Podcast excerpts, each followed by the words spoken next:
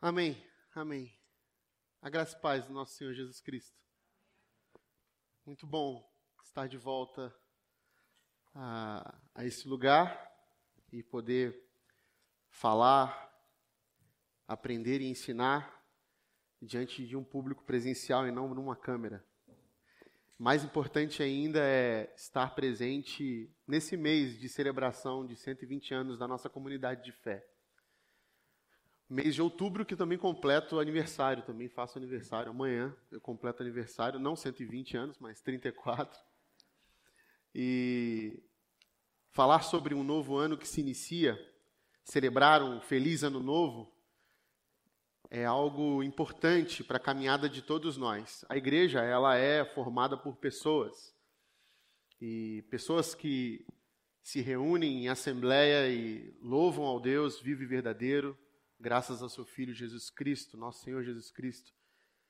E por isso, uma igreja formada por pessoas, ela precisa de tempos em tempos celebrar a sua, a sua estrada, a sua jornada, mais um ano de vida, e aprender com os erros passados, com o que foi feito, trazer à memória o que dá esperança para continuar caminhando e amadurecer e crescer cada vez mais. Revisitar é, alguns temas, trazer de volta algumas questões essenciais para que a gente não perca de vista em nenhum momento a razão de sermos igreja. Por isso, nós decidimos esse mês falar sobre a igreja essencial. Aquilo que não deve ser esquecido, aquilo que deve ser revisitado de tempos em tempos, para que toda essa indumentária, todo esse adorno que a religião traz, não seja essencial. E sim, o essencial seja trazido de volta aos nossos corações para que, em meio a todas as estruturas que nós criamos e nós colocamos, nós saibamos o que é dispensável e o que deve ficar. O pastor Fábio começou falando sobre a igreja do nosso Senhor Jesus Cristo, a igreja do Evangelho, de qual Paulo fala que nós não devemos nos envergonhar. Esse evangelho que precisa ser resgatado e no meio de tantas subjetividades e relativismos sobre o que é ser evangélico, nós lembrarmos que o Evangelho do nosso Senhor Jesus Cristo é a nossa identidade. E hoje eu quero falar com vocês sobre a igreja que faz parte da missão de Deus no mundo. E não tem como eu falar sobre esse tema sem visitar o versículo que nós chamamos de a grande comissão, de Mateus 28, capítulo, capítulo 28, versículo 18, que diz: Então Jesus aproximou-se deles e disse: Foi-me dado toda a autoridade no céu e na terra. Portanto, vão e façam discípulos de todas as nações, batizando-os em nome do Pai, do Filho e do Espírito Santo, ensinando-os a obedecer a tudo o que eu lhes ordenei, e eu estarei sempre com vocês até o fim, até o fim dos tempos. Esse, sem dúvida nenhuma, é o grande versículo missionário do Evangelho. E por muitos anos nós aprendemos sobre o que seria a grande comissão. Aprendemos de algumas formas, fomos amadurecendo, fomos crescendo, e é tempo de revisitarmos a, a ideia da missão de uma igreja que está em missão no mundo, missão de Deus, para amadurecermos e aprendermos com o que é de fato essencial nessa missão. Para não perdermos de vista o que é essa missão de Deus. Nós temos, portanto, aprendizados antigos. Todos nós, quando éramos é, ainda é, leigos em alguns assuntos, entendíamos de alguma forma. Inclusive, nos expressávamos de alguma forma sobre aquele assunto, mas à medida que fomos nos aprofundando naquele assunto, nós fomos abrindo os nossos horizontes e entendendo como de fato aquele tema, aquela essência daquele ensino deveria fazer parte da nossa caminhada. Assim também funciona com a palavra de Deus. Nós vamos amadurecendo, nós vamos visitando a Bíblia conforme vamos amadurecendo espiritualmente e, portanto, nós vamos ganhando é, é, nutrientes, substância, aprofundamento para entender de fato que a palavra está convocando a igreja de Jesus a ser, a fazer, enquanto existente aqui na terra, enquanto inaugurada pelo nosso Senhor Jesus Cristo, até o fim dos tempos. E o velho paradigma da grande comissão, ele dizia o quê? Quais são os seus fundamentos? O pai envia o filho, o filho envia a igreja, e o Pai e o Filho enviam o Espírito Santo. Quais são os objetivos dessa grande comissão? Desse velho paradigma da grande comissão? Ganhar almas, é, fazer discípulos e plantar igrejas. Nesse paradigma, a gente consegue inclusive fazer a distinção que receber a Jesus como Salvador é diferente de tê-lo como Senhor. Eu ouvia na minha infância, por exemplo, o pastor dizendo isso, que ah, ele já recebeu Jesus como Salvador, mas ele ainda não tem Jesus como seu Senhor. Eu, particularmente, acho isso uma tremenda bobagem, mas existiu esse paradigma antigo e a gente tem que respeitar essa história que estava sendo escrita. E nesse processo, a maioria das igrejas, eles ficavam lutando por esses dois primeiros objetivos: ganhar almas e fazer discípulos. Por quê? Porque ganhar almas significava encher a igreja, e fazer discípulos significava produzir gente é, é, habilitada a multiplicar a igreja. Mas era difícil ficar conciliando entre esses dois anos, porque ganhar, ganhar, ganhar almas e fazer discípulos estavam dissociados de alguma forma, converter era o primeiro passo e, e discipulado era o segundo passo, e isso causava um grande transtorno para que se pudesse ter gente habilitada para plantar igreja. Muitas igrejas então ficavam se retroalimentando, sobrevivendo, tentando cumprir esses três objetivos, e elas apenas subsistiam. E os processos eram: primeiro, para você ganhar alma, você precisava fazer, dar o seu testemunho pessoal. Aí você tinha que chegar, fazer amizade com a pessoa, né? Às vezes nem isso. Às vezes pregar o evangelho era apenas é, é, chegar e falar, né? Aí você ia para o evangelismo pessoal, que provavelmente todos nós já aprendemos, as quatro leis espirituais, evangelismo explosivo, mapa romano da salvação. Tudo isso nós aprendemos na nossa, na nossa caminhada, e isso era colocado sistematicamente para que a gente fosse ganhar almas. E, e esse, esse, era o resumo.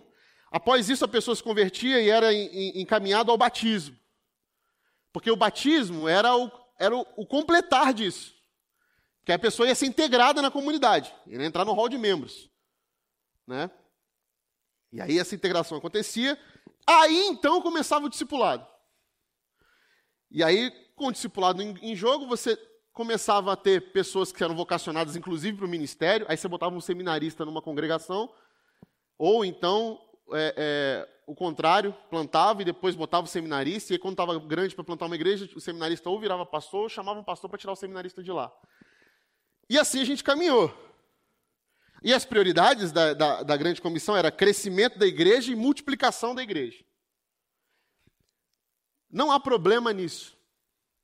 O problema está que se só for isso, se é só isso que, precisa, que, que, que é a grande comissão, nós precisamos reler o Novo Testamento de novo, ou até mesmo a Bíblia inteira. Porque se a missão de Deus para a igreja pode ser definida, resumida, reduzida a isso que eu acabo de descrever para vocês, essa é uma assembleia que não ouviu bem o seu, o seu cabeça. Infelizmente, ao longo dos tempos, nós categorizamos a igreja apenas como uma operação evangelística. E muitos de nós somos frutos dessa operação evangelística. Muitos de nós. Desse salvacionismo gerencial. Eu fiz parte de vários movimentos desse, desses, desse tipo. De ir fazer um recenseamento religioso. Participar desses eh, projetos que a gente ia e mal perguntava o nome da pessoa para poder expor a ela um plano da salvação sistemático, que consistia em cinco passos, ou as quatro leis espirituais. Fiz parte de vários desses movimentos. E me questionava se era só isso. Pois bem, quando a gente volta para as Escrituras, não é só isso. E nesse tempo de revisitarmos a missão de Deus para a igreja, nós precisamos amadurecer.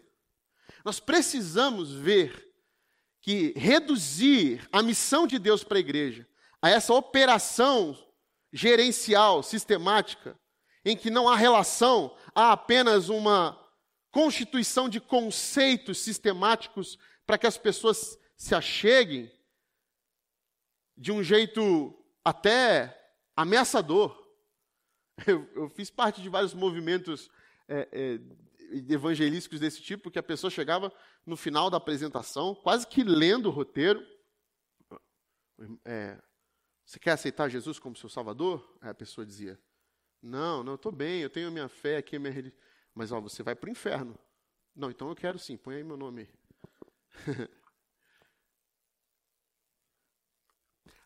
a graça de Deus está sobre a igreja dele. E é óbvio, é óbvio, é claro, que o Espírito Santo ele vai agindo. E ele traz legitimidade para esse movimento de alguma forma. Mas nós precisamos crescer. Nós precisamos olhar para os movimentos divinos, para o nosso Pai, para o nosso Senhor Jesus Cristo, Filho de Deus, e aprender e crescer como filhos obedientes. Então eu apresento para vocês esse primeiro paradigma, o velho paradigma da grande comissão. Mas eu quero, quero que a gente aprenda um pouco mais do que a Bíblia como um todo fala sobre essa missão de Deus para a igreja. No paradigma da Missio Dei. Provavelmente vocês já ouviram essa expressão latim, em latim. Missão de Deus. E a primeira coisa que eu tenho para dizer para vocês são algumas referências bíblicas. Vocês não precisam abrir a Bíblia ainda, mas podem anotar se vocês quiserem. Lucas capítulo 4, versículo 18 Lucas 4,18 diz: O Espírito do Senhor está sobre mim, porque ele me ungiu para pregar boas novas aos pobres, ele me enviou para proclamar liberdade aos presos e recuperação da vista aos cegos, para libertar os oprimidos e proclamar o ano da graça do Senhor. Então ele fechou o livro, devolveu o assistente, assentou-se na sinagoga, todos tinham os olhos nele. João, capítulo 20, versículo 21, diz: Novamente Jesus disse: Pai seja com vocês. Assim como o Pai me enviou, eu os envio. E com isso soprou sobre eles e disse: Recebam o Espírito Santo. Efésios capítulo 1, versículo 20 diz: Esse poder ele exerceu em Cristo, ressuscitando um dos mortos e fazendo assentar-se à sua direita nas regiões celestiais, muito acima de todo governo e autoridade, poder e domínio de todo nome que se possa mencionar, não apenas nesta era, mas também na que há de vir. Deus colocou todas as coisas debaixo dos seus pés e o designou como cabeça de todas as coisas, para que a igreja, que é o seu corpo, a plenitude daquele que enche todas as coisas, em toda e qualquer circunstância. Quais são os fundamentos da Missio Dei? O Pai envia o Filho, o Pai e o Filho enviam o Espírito Santo, o Pai, o Filho e o Espírito Santo enviam a igreja, ou seja, não é a igreja que tem uma missão, mas o Pai, o Filho e o Espírito Santo que tem uma missão, está em missão. A missão não é da igreja. A igreja não está a ser, a igreja ela não está a serviço de si própria, ela está a serviço da missão de Deus, um Deus triuno. Não é a igreja que tem uma missão, é a Trindade. A missão é trinitária, é do nosso Deus que é único e são três, Pai, Filho e Espírito Santo, enviando a igreja. A missão é compreendida no contexto da natureza e do propósito de Deus, e não tão somente na eclesiologia, ou seja, é, é, é plantar igrejas apenas, e da soteriologia, ou seja, salvar pessoas apenas. Vamos entender um pouco da inteligência bíblica sobre a missão de Deus. Para isso, não basta a gente focar em um versículo ou outro. Nós precisamos ler a Bíblia como um todo. E a missão de Deus para a humanidade, ou seja, a missão de Deus para a humanidade, que é a igreja do Senhor, os, os, os cristãos que receberam o Espírito Santo, começa em Gênesis. Quando lá em Gênesis, nós recebemos um mandato cultural. O que é o mandato cultural? Sustentar toda a criação conforme Deus, o Criador dos céus e da terra, nos concedeu. Ele faz um modelo, que é o jardim, que está no Éden, que é a terra, e esse jardim, ele diz: esse é o padrão. Sustentem toda a criação que eu te dei. Sejam meus mordomos. Cuidem de tudo. Façam, plantem jardins. Esse é o modelo. Ali então começa todo o dever do trabalho do homem, de cuidar de todas as coisas, de sustentar a criação. No meio do caminho nós caímos. Perdemos essa essência de cuidar das coisas de Deus, de manter e de sustentar as coisas de Deus.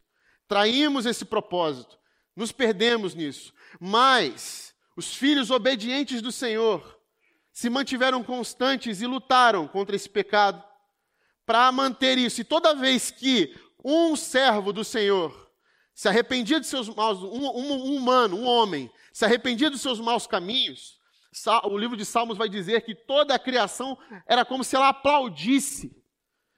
É como se dissesse assim: finalmente, mais um resgatado para o nosso time. Por isso que a palavra de Deus vai dizer que a criação geme. Porque é como se ela necessitasse que os humanos acordassem de volta, voltassem para Deus, para que esse trabalho, essa missão fosse cumprida.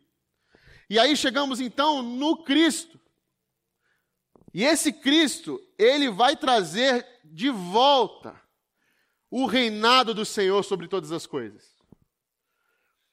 Então, o mundo foi dado à humanidade para sustentar, essa é a nossa responsabilidade. Então, nós precisamos entender que o propósito primeiro da missão da igreja, da missão de Deus dada para a igreja, não pode, por consequência, ser simplesmente a implantação de igrejas e a salvação de almas. Pelo contrário, ela deverá ser o serviço à missão dei, a missão de Deus, representar Deus no e diante do mundo. E aí eu chego no texto que eu quero que vocês abram. Marcos, capítulo 1.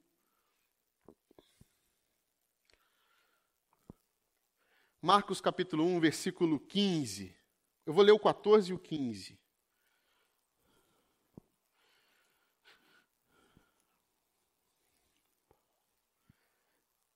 Diz assim a palavra de Deus: Depois que João foi preso, Jesus foi para Galiléia proclamando as boas novas de Deus. O tempo é chegado, dizia ele. O reino de Deus está próximo. Arrependam-se e creiam nas boas novas. Eu quero começar de trás para frente. Fazer discípulos. É a ordem imperativa da grande comissão, do, do capítulo 28. Façam discípulos. E nesse processo de fazer discípulos, nós nos confundimos um pouco. Nós, como eu disse no início, nós achamos que fazer discípulos é lá na frente. Depois que batiza, a gente vai começar a fazer discípulos. Mas não é esse o caminho. Primeira coisa que o versículo nos mostra sobre a proclamação do Evangelho é que nós precisamos nos arrepender. E esse arrependimento a gente pode olhar de duas formas. Eu fiz algo que não deveria ter feito, ou eu deixei de fazer algo que deveria ter feito. E a gente fica frustrado. Mas o arrependimento que Cristo está exortando aqui é que é de uma transformação de consciência. Arrependam-se do modo de vida que vocês assumiram, porque esse modo de vida não é modo de vida, é modo de morte. Arrependam-se desse caminho de morte que vocês escolheram. Transformem a consciência de vocês. Admitam uma nova realidade, o reino de Deus. Se submetam ao novo Senhor. Esse tipo de consciência, de transformação de consciência, renovação das vossas mentes, que Paulo fala em Romanos, capítulo 12, é essa, essa metanoia que muda o nosso caminho para entendermos que Cristo é o Senhor. E por isso, lá em Atos capítulo 1, versículo 8, Jesus fala: Mas receberão poder quando o Espírito Santo descer sobre vocês e serão minhas testemunhas em Jerusalém, em toda a Judéia, Samaria, até os confins da terra. Em sua missão, a igreja é testemunha da plenitude da promessa do reino de Deus, uma nova realidade, uma nova realidade para uma nova consciência, uma nova consciência de gente nova sendo transformada, novas criaturas que se arrependeram do estado do caminho de morte que, que, que caminharam, que vieram, que, que, que saíram da queda e agora ressignificam a caminhada por conta do mover do Espírito Santo. E, e nisso nós somos partícipes da batalha contínua desse reinado divino contra os poderes das trevas. Então, nós sempre somos testemunhas de algo. Nós sempre empregamos a nossa vida em algo. Ser testemunha é dar a sua vida por, é colocar a sua vida em xeque, em questão. Eu vou testemunhar aquilo, ou seja, eu vou colocar a minha vida nisso. Nós somos, somos testemunhas sempre de alguma coisa. A igreja é chamada para ser testemunha de Cristo. Então, essa pergunta de que você é testemunha de quê? Ela deve ser feita. E como igreja, entender que nós somos testemunhas, chamados para ser testemunha, do que a Bíblia chama da rua de Deus, o Espírito Santo. Esse sopro, é o sopro que Deus soprou no início da criação. O seu espírito, que promove transformação. Lembra de João capítulo 20, que nós lemos, e, e, no versículo 22, e com isso Jesus soprou sobre eles e disse: recebam o Espírito Santo. Os discípulos estavam amedrontados, porque não sabiam o que tinha acontecido, Jesus não apareceu, de repente Jesus aparece, vivo e ressurreto, e envia a igreja, envia os seus discípulos mas para enviá-los, ele sopra a sua rua, sopra o Espírito de Deus e digam: não temam. O Espírito Santo está sobre vocês. Vão plantar jardins. Vão devolver o reino, vão devolver a criação ao seu Criador. Aquilo que de direito é de Deus, vão transformar para que seja de fato do Senhor. Porque o pecado maculou, corrompeu, tirou tirou a sua legitimidade divina de toda a criação. Agora, igreja de Jesus, vai lá e vai dizer para esse mundo, sopra o Espírito que, que, que paira sobre o abismo, para plantar jardins e dizer que esse mundo tem dono, que a criação tem um Criador, e que vocês são filhos desse Deus Criador, e que virá um reino, esse reino já chegou, de justiça, de beleza, é a rua de Deus, o sopro transformador. Por isso, pregar o evangelho de Deus não é, não é um exercício verbal, ou apenas um exercício verbal.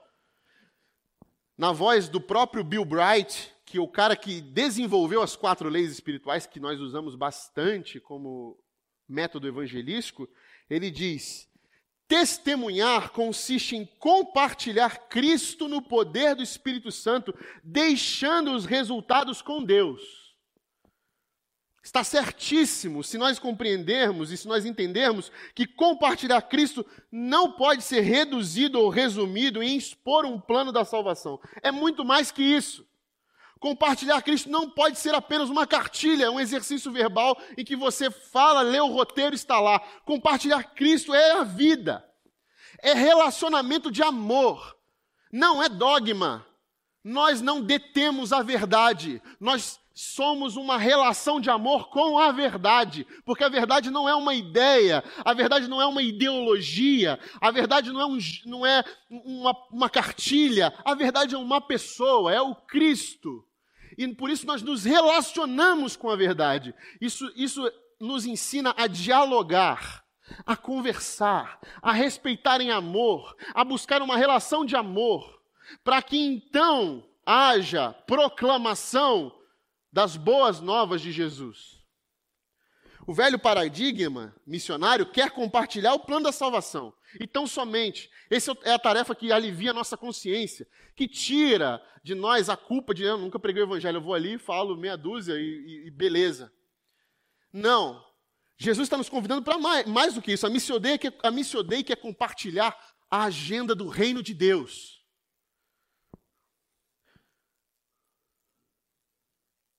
E isso não tem a ver só com viagens transculturais missionárias, porque isso era um outro paradigma que a gente achava, que missionário tinha que ir para algum lugar pregar. Por quê? Porque a gente falava do id, é o id. Por conta de uma tradução errada. Porque o id não é imperativo, o id é gerúndio. A tradução é indo. Indo. E o que quer dizer indo, Rodrigo? Qual é a diferença? A diferença é que é vivendo, andando, vivendo suas rotinas, vivendo os seus cotidianos vivendo o seu dia a dia comum, onde quer que você esteja, com quem quer que você esteja, façam discípulos. Façam discípulos. Como? Ensinando eles, veja bem, não é ensinando eles o ponto do cada plano da salvação, mas ensinando eles a obedecer a tudo que eu lhes ordenei. A tudo que eu lhes ordenei. O que Jesus nos ordenou. Aí, meu amigo, você vai ler Sermão do Monte, você vai ler Mateus, Marcos, Lucas e João de uma maneira completamente diferente, e vai entender tudo o que Jesus nos ordenou. Porque reduzir o evangelho ao mapa romano, a romanos, é muito simples. Fazer lá o esqueminha. E não que esteja errado, mas o errado é reduzir a isso. Esquecer dos convites de Jesus e da ordem de Jesus. Ensino que, o que ordenei. Façam discípulos, ensinando a tudo o que ordenei. Então, ampliar essa pregação das boas novas com o olhar de Jesus Cristo é diferente, porque a gente pega lá Romanos, a, crê no Senhor teu Deus, tu e a tua casa e você será salvo. O rapaz levanta a mão, creu, acabou. Mas Jesus diz o quê? Vai, vende tudo que tem e me siga.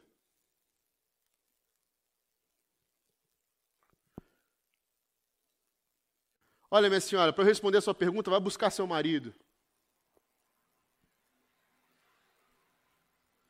Aí vem um ladrão um corrupto que roubou dinheiro, desviou dinheiro público, verba pública, se enriqueceu, se arrependeu, subiu aqui, aceitou Jesus e agora está dando dízimo na igreja. Louvado seja o Senhor. Para Jesus, louvado seja o Senhor quando você devolver e fracionar a quem é de direito aquilo que você roubou, e aí então entrará salvação na sua casa. Aí então chegou salvação porque você está admitindo que há um novo Senhor na sua vida. Por isso, a nossa responsabilidade não é converter ninguém. Nós às vezes temos essa pretensão, mas fazer discípulos. E o discipulado começa, uma observação, o discipulado começa antes da conversão. Você vê que quando Jesus chamou os discípulos, eles não eram convertidos. Eles estavam aprendendo tudo. Pedro mesmo vai lá em Lucas 22, 32. Jesus diz para ele, Pedro, quando você se converter, faça isso pelos seus irmãos. Então, discípulos que são nova criação, esses que agora receberam então o poder do Espírito Santo, depois da sua caminhada com eles, eles foram visitados pelo poder do Espírito Santo, transformados, mudaram a mente, arrependeram-se, eles têm uma nova mente e um novo Senhor. Não tem como dissociar isso. A salvação passa, portanto, por essa rendição ao senhorio de Jesus Cristo. Romanos capítulo 10, versículo 9. Se você confessar com a sua boca que Jesus é o Senhor e crer em seu coração que Deus o ressuscitou dentre os mortos, será salvo. Acreditar em Deus ou que Cristo é o Filho de Deus não te faz uma nova criatura. Veja bem, acreditar em Deus e acreditar que Jesus é o Filho de Deus não te faz uma nova criatura. Marcos 3,11 diz: Sempre que os espíritos imundos o viam, viam Jesus, prostravam-se diante dele e gritavam: Tu és o Filho de Deus. Os demônios, os espíritos imundos, reconheciam a soberania e quem era Jesus Cristo. Dizer que eu acredito, me prostrar de joelhos, apontar e dizer é o Filho de Deus, não quer dizer que você está salvo. Você apenas está dizendo, fazendo o que os próprios demônios faziam. Tiago 2,19 diz: Você crê que existe um só Deus? Muito bem, até mesmo os demônios creem e tremem e têm uma relação emocional até. Tem temor. Portanto, o mínimo irredutível, como John Stott fala essa frase muito interessante. John Stott dizia: o mínimo irredutível do evangelho é Jesus Cristo é o Senhor. Porque quem se converteu, quem recebeu o Espírito Santo de Deus, quem é transformado pela ação do Espírito, tem um novo Senhor. Mudou. E essa cisão é inadmissível. Não é possível ter Jesus como Salvador e não tê-lo como Senhor. É inadmissível na inteligência do Evangelho isso. E por que, que isso é importante? Que Cristo ser o Senhor isso faz diferença? Porque isso muda a nossa mente. Muda a nossa caminhada. Diante do pecado, nós somos constrangidos. Quer dizer que você vai ter Jesus como Senhor e nunca vai pecar mais. Não, você vai pecar, mas você vai saber. Você vai cair de joelhos. Você não vai fazer trocas com o pecado. Você não vai escondê-lo. Você vai confessá-lo, você vai é, é, se livrar dele, porque aquilo não pode conviver com a, sua, com a sua experiência com Deus que é seu Senhor, com Jesus que é seu Senhor. Eu não posso me apresentar diante de Cristo, eu não posso ser uma, um discípulo de Jesus que tem Jesus como Senhor, convivendo com um pecado que me atropela e me interpela nas minhas relações de amor. Por isso é importante. Para que nenhum ídolo se.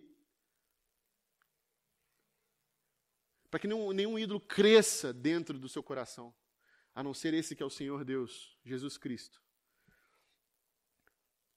Outra coisa que nós. Agora vamos um pouco mais nesse versículo. a transformação de realidades é importante. Jesus diz: o tempo é chegado. E o tempo é chegado, tem que combinar com o reino de Deus está próximo. Próximo não se refere a tempo, não é uma referência cronológica. O reino de Deus vem daqui a uma semana, está próximo de chegar, daqui a dois meses. Não, eles diz respeito a uma realidade acessível, está próximo. É possível acessá-lo. O reino de Deus está próximo, o reino de Deus chegou. O rei legítimo chegou e chegou ao tempo de retomar do maligno todas as coisas. O mundo jaz no maligno, mas será transformado em novos céus e uma nova terra sob o domínio de Cristo nosso Senhor. O Evangelho de Jesus, Cristo é uma notícia histórica, ou seja, ela invade o Cronos, invade a nossa história, invade a nossa existência. E é uma realidade histórica, um reino histórico que também é eterno, que é inaugurado aqui na nossa história, mas que vai para além para além, até a eternidade. Estava pesquisando um pouco sobre a história aqui de Campinas e a relação das igrejas evangélicas para ver se eu descobria alguma coisa mais sobre nossa história. E há um, um acontecimento que não necessariamente tem a ver com a PIB, mas um acontecimento interessante relatado em Campinas na década de 80, que é o primeiro encontro da dita esquerda da época, esquerda política da época, com a igreja evangélica a esse encontro aí marcado. E nessa, eles formam então essa mesa de, de diálogo entre a esquerda e a igreja evangélica. Quem representava a igreja evangélica, obviamente que não é uma representatividade, porque a igreja evangélica é impossível ser representada com tantas, tantas é, denominações e, e, e, divisões que a gente tem. É, é, complicado ter uma representatividade, mas quem estava ali representando alguém evangélico era o, o bispo é, da igreja anglicana de Recife, o Dom Robson Cavalcante, já falecido, faleceu em 2012. Ele estava na mesa conversando com Roberto Freire, que era do PCdoB, e com José Genuíno do PT. Estava lá essa mesa maravilhosa, conversando ali.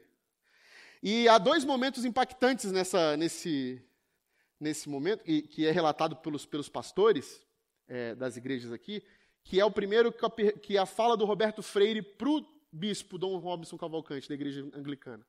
Ele diz assim: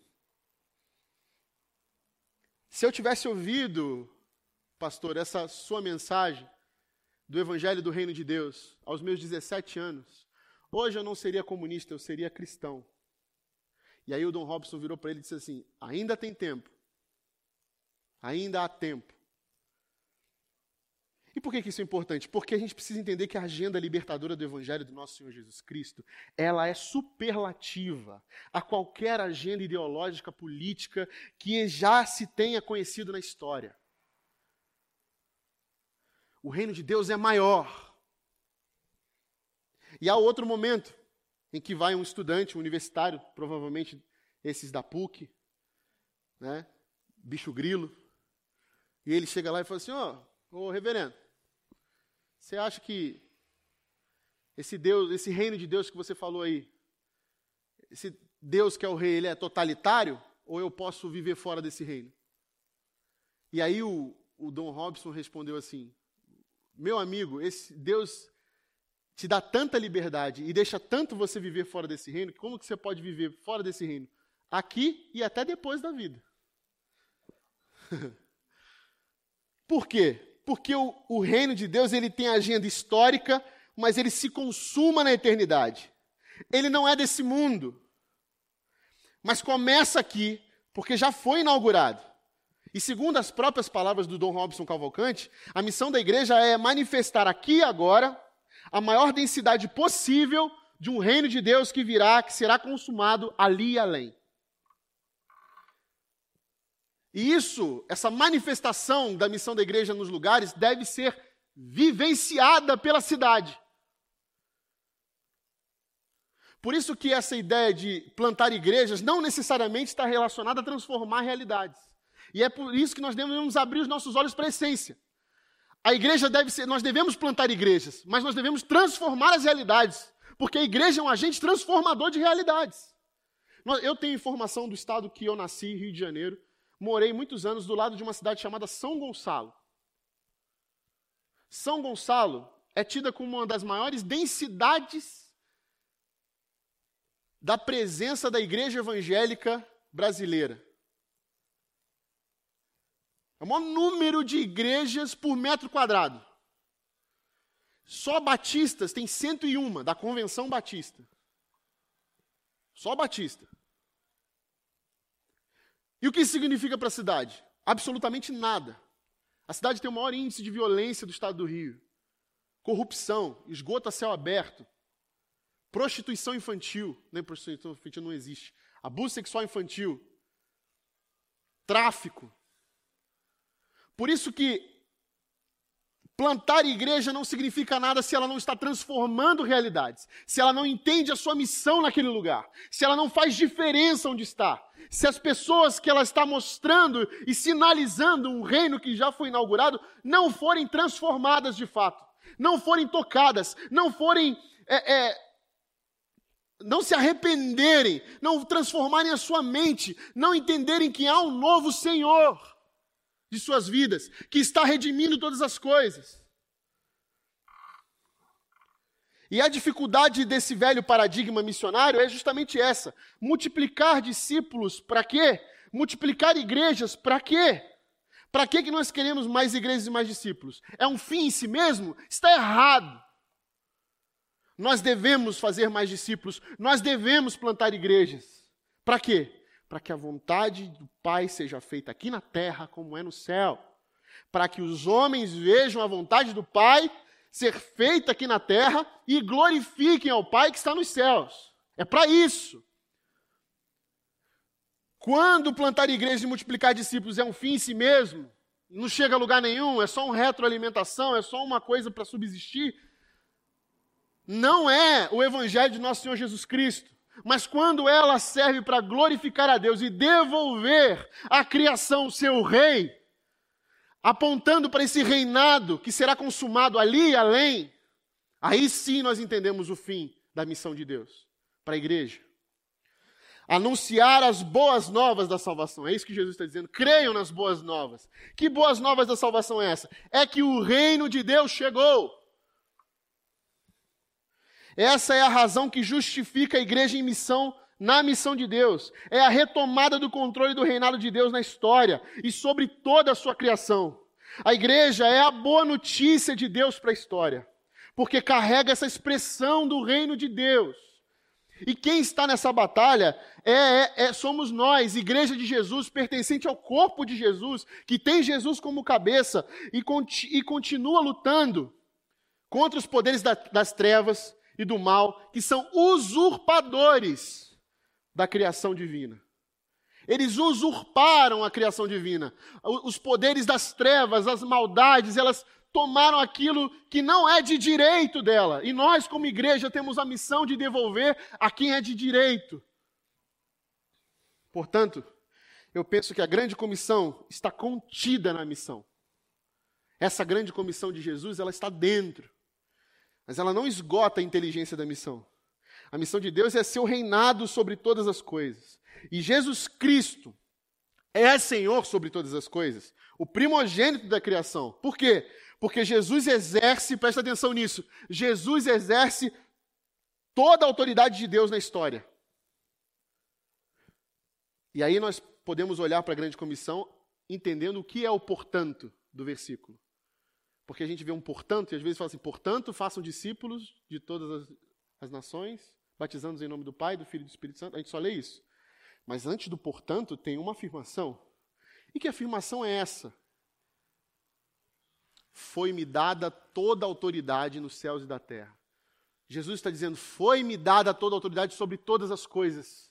Eu sou o rei digno de todas as coisas. Sou eu, eu devo ser o rei sobre todas as coisas. Então, igreja, igreja de Jesus, a missão de vocês é o quê? Me devolver. Porque eu estou redimindo todas as coisas. Então vão e façam discípulos. Batize-os, ensine-os, para que eu possa ser esse rei legítimo, para que eu tenha essa autoridade sobre todas as coisas, porque eu tenho, porque foi me dada essa autoridade. A sua missão é isso. Ele está reconciliando para si todas as coisas a fim de que todas as coisas sejam de fato submetidas ao seu senhorio. E ele faz isso através de quem? Da igreja na qual ele é o cabeça. Colossenses 1:18. Ele é o cabeça do corpo que é a igreja, é o princípio e o primogênito dentre os mortos, para quem tudo tenha supremacia, pois foi dado do agrado de Deus que nele habitasse toda a plenitude e por meio dele reconciliasse consigo todas as coisas, tanto as que estão na terra quanto as que estão no céu, estabelecendo a paz pelo seu sangue derramado na cruz. A igreja está no mundo para isso exercer a autoridade de Jesus de fato e de direito na história. A igreja de Jesus é aquela que ora e que foi ensinada a orar por Jesus, dizendo que venha o teu reino, seja feita a tua vontade, assim como ela é feita aí no céu, aqui na terra. A missão de Deus para a igreja é permear a história com a presença dessa realidade do reino. A igreja não apenas anuncia verbalmente ao mundo, mas ela vive de tal maneira a demonstrar isso. Ela confronta todos os poderes das trevas e promotores da escravidão e da morte. Sejam essas realidades sociais, econômicas, físicas, espirituais, psicoemocionais, políticas, culturais, religiosas. Qualquer poder das trevas que se manifeste em qualquer dessas realidades deve ser banida pelos agentes promotores da vida que somos nós, a igreja de Jesus. Essa é a missão de Deus. A igreja é esse primeiro ambiente do reinado de Deus, é a manifestação de Deus na história. Nós somos essas ilhas de esperança na cidade de Campinas. É verdade que o reino extrapola as barreiras da igreja, ele é maior. Mas a igreja é o advento principal, protagonista dessa expressão histórica do reino de Deus a missão de Deus para a igreja, ela é demonstrada na presença histórica de uma realidade. Que realidade? A realidade do reino de Deus. Eu quero encerrar citando uma parte de um livro que eu acho essencial para quem quer começar a caminhada do discipulado com Jesus, que é Cristianismo Puro e Simples, ou Mero Cristianismo, do C.S. Lewis.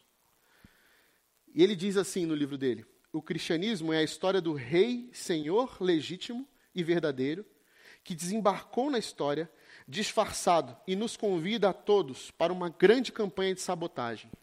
Ou seja, o legítimo dono do mundo invadiu a história, disfarçado em Jesus de Nazaré, e nos chamou, nos convidou, a igreja, para a retomada do reino de Deus, a redenção. Nós não somos donos de nada. Nós não somos donos da verdade. Nós não somos donos da fé. Nós não somos donos de Deus, donos da moral, donos do, do mapa salvacionista que vai. Nós não somos isso. Nós somos mordomos, chamados por Jesus Cristo de Nazaré, Filho do nosso Senhor Deus, Criador dos céus e da terra, para sermos esse lugar que manifesta as realidades do reino de Deus que virá em plenitude. E ao manifestar essas realidades, a nossa missão é banir a morte, é vencer a morte, como Jesus Cristo, nosso Mestre, cabeça da igreja venceu. Nós não estamos aqui para converter ninguém. Embora a nossa ansiedade queira fazer isso, nosso desejo de querer estar tá discipulando a pessoa e querer que ela se converta, faça que a gente às vezes atropele os processos. Isso é uma tarefa do Espírito Santo. Nós precisamos fazer discípulos. O que significa isso? Nos relacionar. Nos relacionar em amor. Criar pontes. Construir pontes porque a igreja de Jesus não tem grades, não tem muros, não tem paredes, não tem CEP. Nós tivemos uma experiência esse ano, dos nossos 120 anos, de observar que a igreja é viva e não fecha. Talvez Deus tenha querido ensinar para a PIB de Campinas. Sejam as, os meus sinais do reino de Deus. Sejam a manifestação do reino de Deus. Porque o que Jesus disse aqui é que o reino de Atos que eu estou estudando com os adolescentes, e à noite alguns de vocês podem acompanhar até na internet, eu percebi uma coisa muito interessante que sempre que a igreja perdia um pouco da sua essência, acontecia um movimento que voltava para as casas. E novamente você via de casa em casa. Eles iam, faziam suas celebrações, partiam pão, dividiam as dores, dividiam os sorrisos, de casa em casa, de casa em casa.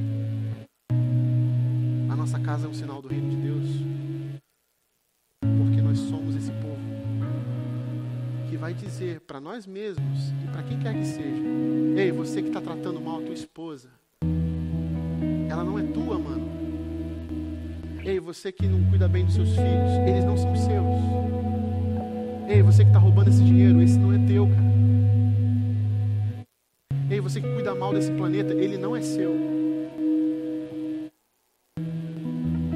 Ei, você que está tolindo amassando, tendo uma relação tóxica com seus filhos.